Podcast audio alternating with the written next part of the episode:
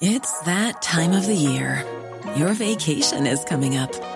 You can already hear the beach waves, feel the warm breeze, relax, and think about work. You really, really want it all to work out while you're away. Monday.com gives you and the team that peace of mind. When all work is on one platform and everyone's in sync, things just flow wherever you are. Tap the banner to go to Monday.com.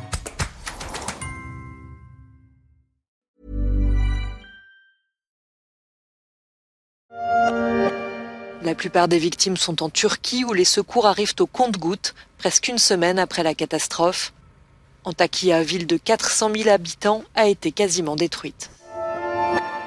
Le séisme qui a frappé la Turquie et la Syrie la semaine dernière a fait plus de 40 000 morts et le bilan pourrait être bien plus lourd encore. Un tremblement de terre meurtrier d'une magnitude de 7,7 sur l'échelle de Richter.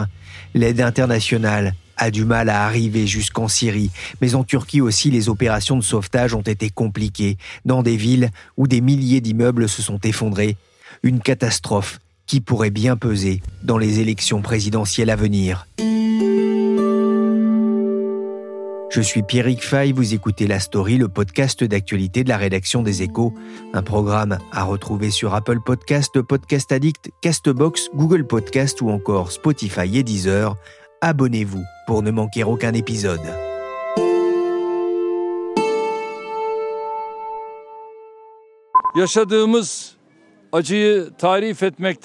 Je sais très bien que les mots ne sont pas assez forts pour décrire la douleur que nous traversons. Malheureusement, le nombre de nos citoyens qui ont perdu la vie s'élève à 18 991. 8991'e Samedi, le président turc Recep Erdogan a exprimé sa douleur et sa tristesse, alors que depuis, le nombre de victimes a gonflé et devrait encore s'alourdir avec le temps, même si les sauveteurs ont sorti des décombres de véritables miraculés des jours après ce séisme d'une rare violence dans l'est de la Turquie et en Syrie. La douleur d'un peuple avec des images terrifiantes des dégâts. L'heure n'est pas encore au bilan, mais le président turc, au pouvoir depuis presque 20 ans, n'échappe plus aux critiques contre sa gestion de la catastrophe à moins de trois mois des élections présidentielles qui devraient avoir lieu en mai prochain. J'ai contacté Timur Öztürk, c'est le correspondant des échos à Istanbul. Il s'est rendu à Antakya, plus connu en France sous le nom d'Antioche, une ville à l'état de ruine. Bonjour Timur. Bonjour Pierrick. Merci d'être avec nous dans la story. Avant de parler de l'enjeu présidentiel en Turquie, je voudrais qu'on revienne sur cette catastrophe qui va marquer les esprits en Turquie. Vous vous êtes rendu à Antakya peu de temps après le séisme. Qu'avez-vous vu sur place? Eh bien, une ville dont il ne reste en réalité euh, que des ruines. C'est un paysage euh, digne d'un champ de bataille, des monticules de gravats, de béton partout. Beaucoup d'immeubles euh, sont détruits. Les autres, ceux qui sont encore debout, sont fissurés, penchés, tordus. Ils menacent de s'écrouler. En tous les cas, ils sont inutilisables et ils devront sans doute à terme être rasés. Les infrastructures sont touchées. Pour se rendre à Antakya, vous passez par des routes défoncées, parfois crevassées. Une partie n'est plus accessible. Certaines routes secondaires qui mènent, par exemple, à l'hôpital, toujours debout en dehors de, de, la ville, est aussi en très mauvais état. Et en parlant d'hôpitaux, il en reste un, toujours debout. Les autres sont parfois complètement détruits, en tout cas inutilisables. C'est aussi une ville dont le centre historique, Antakya, c'est l'antique Antioche, est ravagé. Il y avait là la plus vieille mosquée de Turquie, la mosquée Habibi Nejaj, construite sans doute au 7e siècle, qui est complètement en ruine. Les églises orthodoxes, catholiques également. La synagogue de la ville, elle, est un peu moins touchée. Dix jours après le séisme, deux femmes ont été sorties vivantes des décombres mercredi. C'est un véritable miracle, hein, compte tenu de la température qui reste très froide sur place, notamment la nuit. Le travail des secours a été difficile Oui, il a été très difficile, d'abord en raison de l'ampleur des dégâts et de l'ampleur de la zone géographique euh, touchée. On parle de dix provinces différentes dans le sud-est de l'Anatolie, euh, d'une dizaine donc euh, de villes moyennes avec parfois plusieurs centaines de milliers d'habitants. C'est le cas d'Antakya. Forcément, la réponse des secours était compliquée par cette première donnée, mais la réponse des secours a été très désorganisé euh, dans certaines villes, comme à Antakya. Les personnes ont dû attendre euh, plusieurs euh, heures avant de voir de premières ambulances arriver, 24 heures avant de voir un nombre conséquent de secouristes, de militaires aussi se déployer, et encore plus longtemps avant que tout le matériel nécessaire, les engins de chantier par exemple, ne leur soit apporté. C'était très dur pour ces familles qui ont elles-mêmes cherché dans les décombres sans avoir les, moyens de bouger ces énormes blocs euh, de béton, qui entendaient euh, les voix de leurs proches, qui étaient pris euh, sous les décombres, qui étaient toujours vivants, parfois dans de petites poches sous ces gravats, qui n'avaient pas forcément d'eau, pas forcément de nourriture, et qui appelaient, qui tapaient. De l'autre côté, leurs proches aussi appelaient, tentaient de faire quelque chose, mais étaient bien impuissants et ne pouvaient pas les sortir de là par eux-mêmes. Ils ont attendu très longtemps ces secours, ce qui a généré euh, une colère euh, très forte. Alors euh, ensuite, bien sûr, vous l'avez dit, les températures ont mis en danger à la fois les rescapés et les personnes encore bloquées à l'intérieur des bâtiments. Les gens à l'extérieur se sont réchauffés en dormant dans leur voiture ou en faisant du feu. Il n'y avait bien sûr plus d'électricité, plus d'eau courante, plus de gaz des conditions très très difficiles, des conditions difficiles aussi pour les secours qui ont eu à, subir euh, aussi ces températures, qui ont euh, très peu dormi, euh, très peu mangé lors des premiers jours.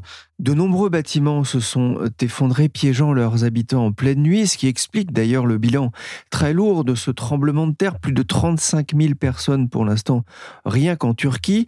Comment est-ce possible?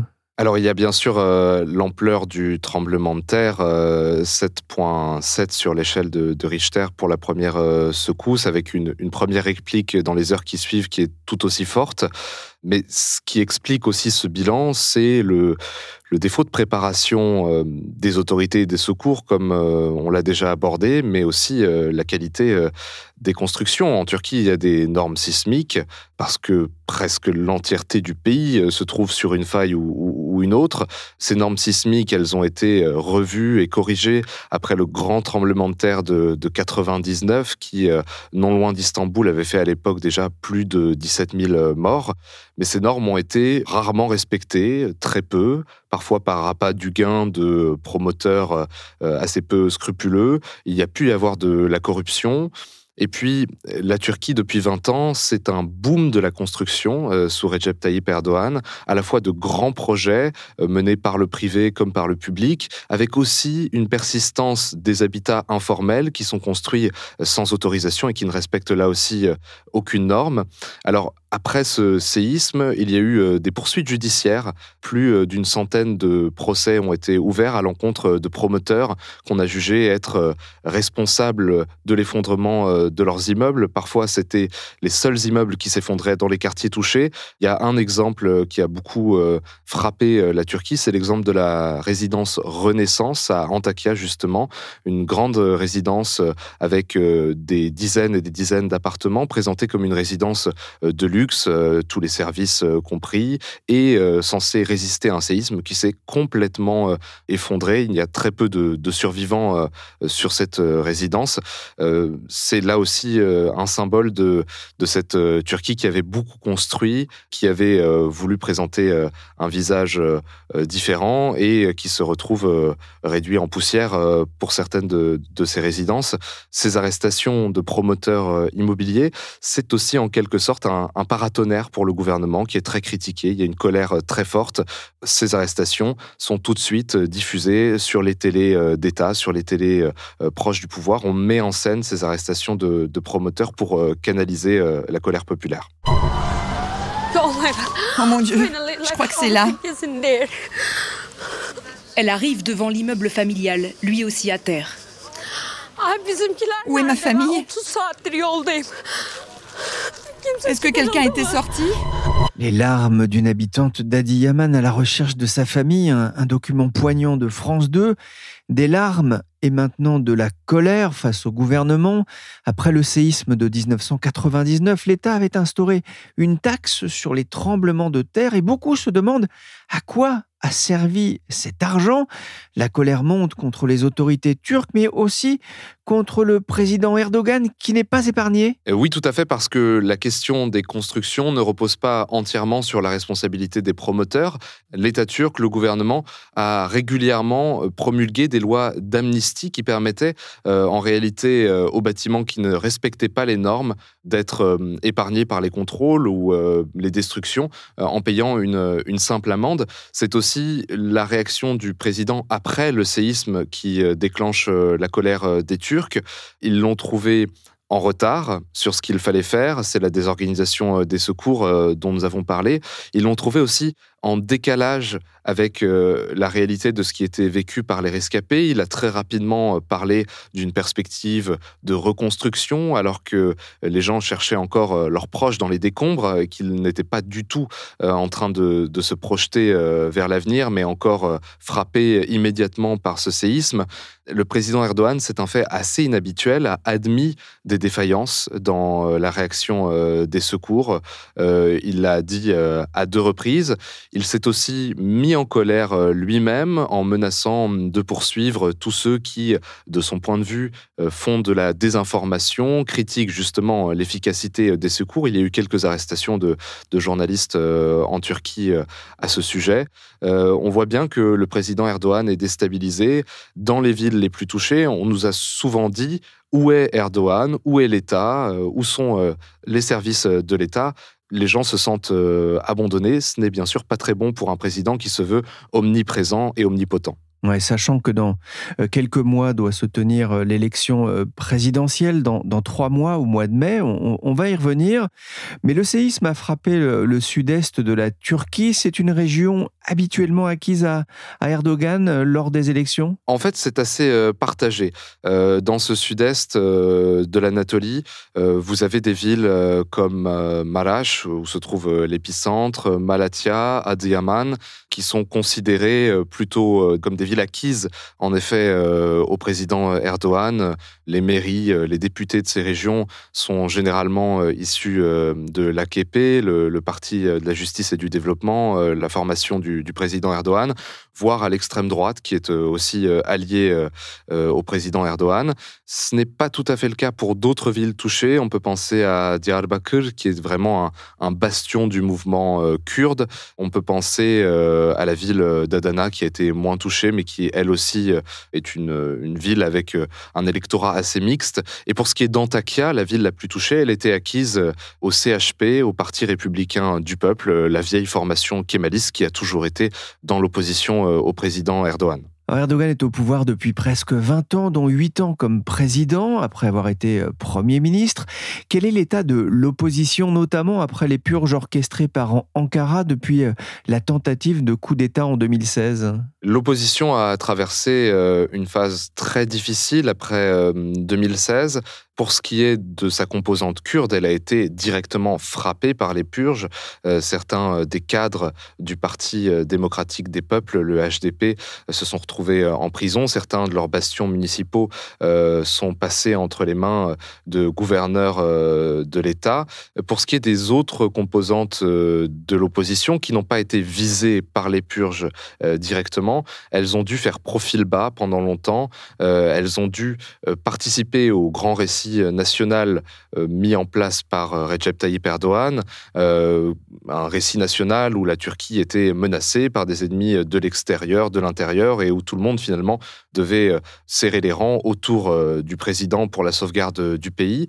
Petit à petit, l'opposition s'est sortie de cette ornière et a repris une, critique plus intense de la gouvernance turque à partir de 2017, quand le président Erdogan a fait passer par référendum une réforme constitutionnelle sur mesure pour lui permettre de rester au pouvoir et d'obtenir des prérogatives présidentielles plus importantes alors que la Turquie était un système parlementaire de longue date.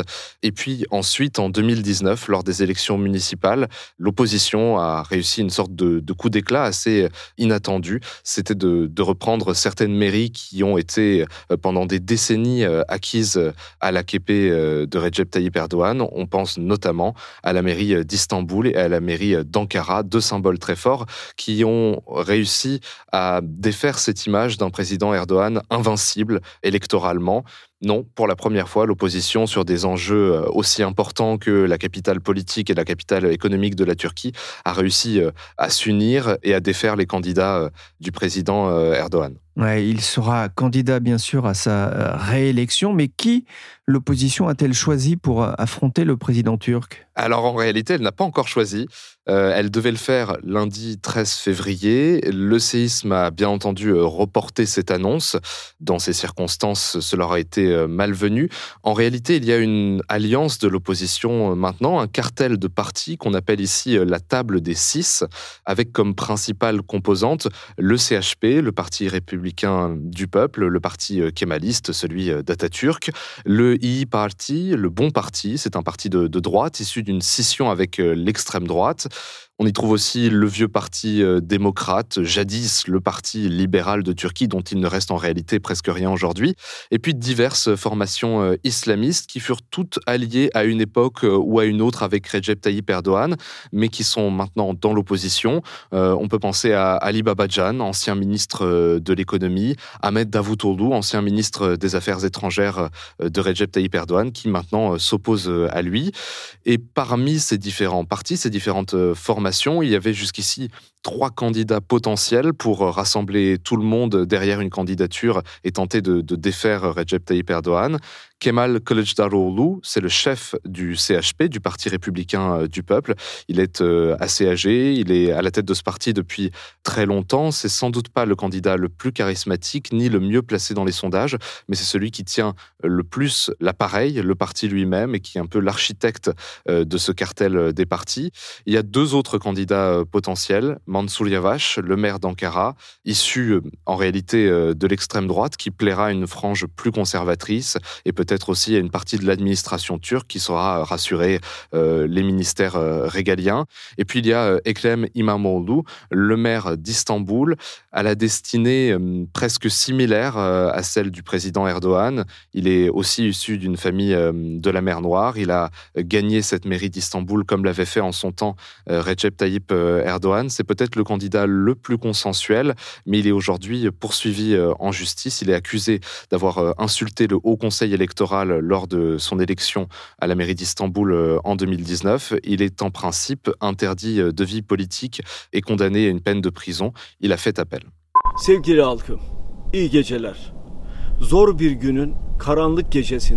Kemal Kilik qu'on entend ici, n'avait pas mâché ses mots après le séisme. Sur Twitter notamment, le gouvernement n'a rien fait pendant 20 ans pour se préparer à un tremblement de terre. S'il est une personne responsable, c'est Erdogan. Reste, Timour, qu'il y a aujourd'hui une incertitude sur la tenue prochaine de ces élections présidentielles et, législatives Oui, tout à fait. Euh, ce scrutin, il devait se tenir euh, en mai prochain, euh, le 14 mai. C'était un symbole décidé par Recep Tayyip Erdogan. Il l'avait annoncé récemment. Le 14 mai, cela faisait référence au 14 mai 1950, quand le parti démocrate avait à l'époque vaincu dans les urnes le parti kémaliste. C'était d'un symbole pour Recep Tayyip Erdogan parce que le champion d'alors du parti démocrate, Adnan Menderes, a toujours été euh, une figure importante pour lui. Aujourd'hui, euh, il semble que ce scrutin ne puisse plus se tenir en mai prochain. Il y a un état d'urgence pour trois mois qui a été déclaré dans les zones sinistrées. Personne ne peut bien entendu faire campagne dans de telles conditions. Et puis le président euh, Erdogan est fragilisé, il le sait très bien, il ne s'exposera sans doute pas à, une sanction euh, des urnes sur son bilan de la gestion euh, du séisme à une date aussi proche, ce qui veut dire qu'il y a aujourd'hui, oui, un, doute sur cette date du scrutin qui pourtant avait été fixée quelques semaines à peine, quelques jours avant, avant le tremblement de terre. Il se pourrait que le scrutin soit tout simplement reporté à sa date initiale, c'était prévu pour juin prochain Est-ce que le scrutin peut être reporté au-delà? C'est une question difficile. Les experts, les constitutionnalistes turcs s'écharpent euh, sur le sujet. Il semblerait que ce soit quand même compliqué que Recep Tayyip Erdogan repousse au-delà de juin le vote, euh, auquel cas euh, sa candidature serait difficilement acceptable au vu de ses nombreux précédents mandats. Il semble en tout cas qu'il soit prêt à repousser le plus loin possible la date du vote pour éviter cette sanction dans les urnes. Ouais, ce serait reculé euh, pour mieux sauter, euh, vraisemblablement, avec les, les conséquences de ce drame qui a endeuillé euh, la Turquie et dont la gestion aujourd'hui est pas mal critiquée en, interne. Il y a un autre facteur qui pourrait aussi peser lourd dans le vote, Timour, c'est le facteur économie, alors que le pays est durement touché par l'inflation. Oui, avant le séisme, c'est ce que tout le monde disait, l'économie sera le facteur qui déterminera euh, le vote euh, des Turcs. Euh, ce facteur vient de passer un petit peu à l'arrière-plan à cause du séisme, mais il sera toujours présent le jour du vote. Et cette économie turque en crise, elle a modifié les comportements électoraux de la Turquie depuis déjà plusieurs mois. Vous le disiez, le principal aspect de cette crise économique, c'est l'inflation. Si l'on regarde les, les derniers chiffres officiels pour janvier, on a une inflation annuelle à 57,6%, un chiffre qui peut paraître euh, incroyable vu de France, mais ce chiffre est en baisse. On a atteint un pic euh, l'année dernière à 85% d'inflation euh, annuelle. L'inflation mensuelle, elle est toujours au-dessus de 6%. Cela veut dire que les, prix continuent d'augmenter assez rapidement. Et on ne parle là que des chiffres officiels. Il y a des économistes indépendants qui contestent la véracité de ces chiffres et eux parlent pour l'inflation annuelle en janvier de 121% euh, d'inflation et d'une inflation mensuelle à plus de 9%. Ce qui veut dire que hum, tous les Turcs sont concernés par cette euh, crise économique, qu'on ne parle pas là seulement d'une inflation qui toucherait euh, les classes moyennes ou les classes populaires sur leur capacité à consommer. C'est une inflation qui désorganise l'intégralité de, l'économie, y compris la production, y compris une partie des entrepreneurs et des chefs d'entreprise qui disent on ne sait plus qu'est-ce qui est cher, qu'est-ce qui ne l'est pas, les prix changent trop régulièrement, on a du mal à commercer avec l'extérieur dans une telle situation parce que on apporte énormément de pièces détachées, de matières premières pour ensuite produire en Turquie. Voilà, cette inflation qui va toucher euh, autant les classes populaires qu'une partie euh, du patronat. C'était jusqu'ici le principal talon euh, d'Achille du président Erdogan. La livre turque a cédé 44% de sa valeur face au dollar en 2021. Elle a encore perdu 35% en 2022. C'est un cercle vicieux dans lequel est entrée la Turquie. Et le président Erdogan, à rebours de toutes les théories économiques classiques, a décidé face à cette inflation et à cette euh, perte de valeur de la livre turque, d'abaisser le principal taux directeur de la Banque centrale de Turquie. On est passé de 19% en septembre 2021 à 9% euh, actuellement, ce qui a encore euh, aggravé la chute de la monnaie turque et l'inflation. Le gouvernement a relevé d'ailleurs à plusieurs reprises le montant du salaire minimum. Entre décembre 2021 et janvier 2023, il aura augmenté de 200%. Une course après les prix. Sur la scène intérieure, Erdogan est en difficulté. À l'opposé, sur la scène extérieure, la Turquie a retrouvé une position forte, notamment dans le contexte de guerre en Ukraine. Oui, tout à fait. C'est une position euh, géopolitique que la Turquie a su faire euh, fructifier. On peut penser à son utilisation euh, des accords euh, de Montreux euh, qui gouvernent le Bosphore euh, et les Dardanelles, les deux détroits qui permettent d'accéder à la mer Noire. La Turquie, dès les premières heures de la guerre, les a fermés aux navires de guerre russes, se positionnant d'une manière assez forte. Elle a réussi à maintenir ce qu'on pourrait appeler un rapport particulier avec Moscou, ni allié ni ennemi, confronté régulièrement à la Russie sur différents théâtres de la Syrie au Caucase en passant euh, par la Libye, elle maintient malgré tout des discussions, une sorte d'entente, une manière de se comprendre, parfois par le rapport de force, mais elle n'a pas appliqué euh, les sanctions euh, contre la Russie. La Turquie reste dépendante de la Russie, notamment pour les importations d'énergie, mais y compris pour des importations céréalières. Et dans le même temps, la Turquie condamne l'invasion de l'Ukraine, se montre proche euh, du gouvernement Zelensky euh, en envoyant notamment euh, ces fameux drones Bayraktar TB2. la Turquie qui, de cette manière-là, réussit à garder un, équilibre fragile et à parler aux deux belligérants, à les rassembler parfois autour d'une même table. Une manière pour la Turquie d'être en fait incontournable. Il faut passer par elle quand on passe par le dossier euh, ukrainien.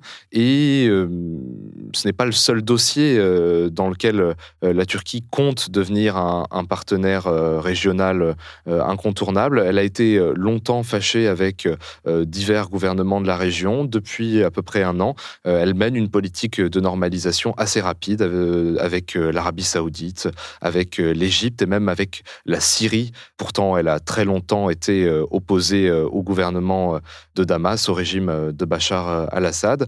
Tout récemment, on observe aussi un apaisement des tensions avec euh, Athènes et avec euh, Erevan dans le contexte du séisme. C'est d'ailleurs ce qu'on appelle dans la région la diplomatie du séisme.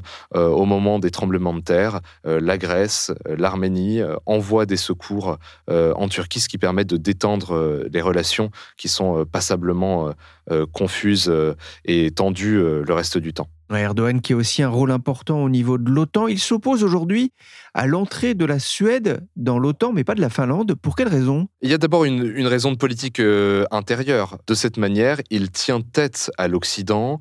Cela plaît à un, électorat euh, nationaliste, euh, on pourrait même presque dire anti-occidental, voire anti-impérialiste par tradition, très méfiant vis-à-vis des États-Unis ou de l'Alliance atlantique, ce qui est en réalité un paradoxe, car la Turquie fait partie de l'OTAN depuis 1952. De cette manière, Recep Tayyip Erdogan se montre aussi intraitable sur le dossier kurde. Il demande à la Suède qu'on lui livre quelques militants du mouvement kurdes que la justice turque euh, estime être euh, des terroristes. Et puis, il y a d'autres raisons. Il préserve ainsi ses relations euh, avec Moscou en, en, étant le trublion de l'OTAN, de la même manière peut-être que la Hongrie. Et puis, il renégocie sa place dans l'alliance elle-même. C'est une autre facette de ce rapport de force. La Turquie, Ankara, Recep Tayyip Erdogan disent en quelque sorte au reste de leurs alliés au sein de l'Alliance Atlantique. Si vous voulez un partenaire fiable, vous devez euh, écouter euh, ses griefs, euh, écouter ses problématiques. Et la Turquie dit, voilà, nous avons un problème avec le mouvement kurde, avec le PKK en Syrie, en Irak, c'est notre priorité. Si vous ne vous alignez pas sur ces priorités, nous ne pouvons pas nous aligner euh, sur les vôtres. La Turquie profite aussi finalement de cette guerre en Ukraine où euh, sa position devient stratégique au bord de, la mer Noire pour réussir à renégocier son rapport avec euh, Washington, peut-être obtenir des armes, des avions qu'elle n'arrivait pas à obtenir jusqu'ici. C'est tous ces enjeux qui conduisent au blocage de l'entrée de la Suède dans l'OTAN. Le secrétaire général de l'OTAN, Jens Stoltenberg, qui s'est d'ailleurs rendu ce jeudi en Turquie pour plaider la cause de la Suède et aussi témoigner du soutien de l'Alliance après ce séisme dévastateur. Merci Timur Osturk, correspondant des échos en Turquie. Il vous fera suivre cette élection et les suites du séisme dans les pages du journal et sur leséchos.fr. Cet épisode a été réalisé par Willy Gann, chargé de production et d'édition Michel Varnèche.